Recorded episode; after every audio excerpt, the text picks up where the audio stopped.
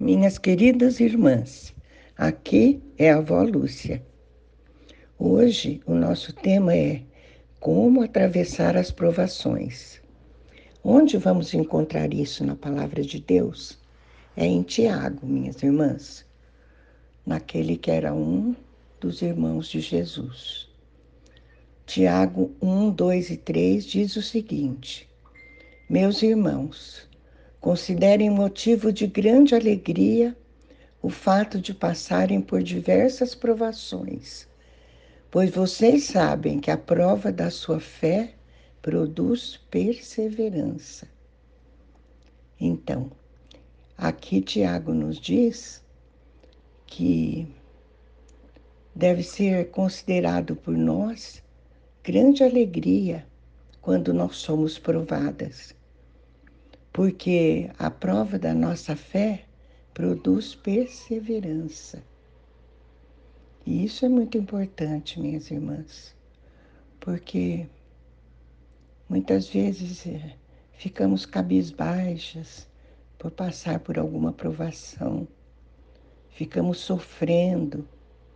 Mas se nós olhamos nesta perspectiva de Tiago, de que a fé produz perseverança, vamos ver essas provações de maneira bem diferente. Tiago 1,4 diz: E a perseverança deve ter ação completa, a fim de que vocês sejam maduros e íntegros, sem lhes faltar coisa alguma. Outra tradução de Tiago 1,4 diz: Ora, a perseverança deve ter ação completa, para que sejais perfeitos e íntegros, em nada deficientes. Então não é à toa que o Senhor nos faz por passar por provações. É porque, sendo que a provação nos faz chegar à perseverança, nós esperamos que essa perseverança, nossa, tenha ação completa para que cheguemos à perfeição e à integridade, para não sermos deficientes em nada. Como diz Oswald Chambers, comentando esse mesmo versículo, o descuido é um insulto ao Espírito Santo. Não deveríamos ser negligentes na maneira como adoramos a Deus, nem na forma como comemos ou bebemos. Não apenas o nosso relacionamento com Deus deve ser correto, mas a expressão exterior desse mesmo relacionamento deve ser correto também. Então, assim como queremos ser vistas como pessoas espiritualizadas, mesmo nas coisas corriqueiras, como comer ou beber, nós devemos demonstrar que adoramos a Deus.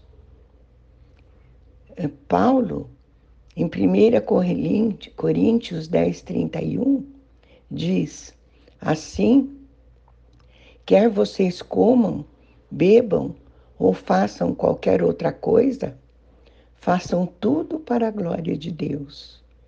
Mesmo que façamos coisas corriqueiras, como comer e beber, ou lavar uma louça, ou escovar os dentes, devemos ser agradecidos e dar glória a Deus por tudo isso que fazemos.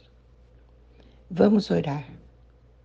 Senhor, nós te agradecemos por nos fazer passar por provações, porque essa provação é que nos vai levar à perseverança te agradecemos, Senhor, porque é a perseverança que nos faz ser sinceros em tudo que fazemos e em tudo possamos dar glória a Deus.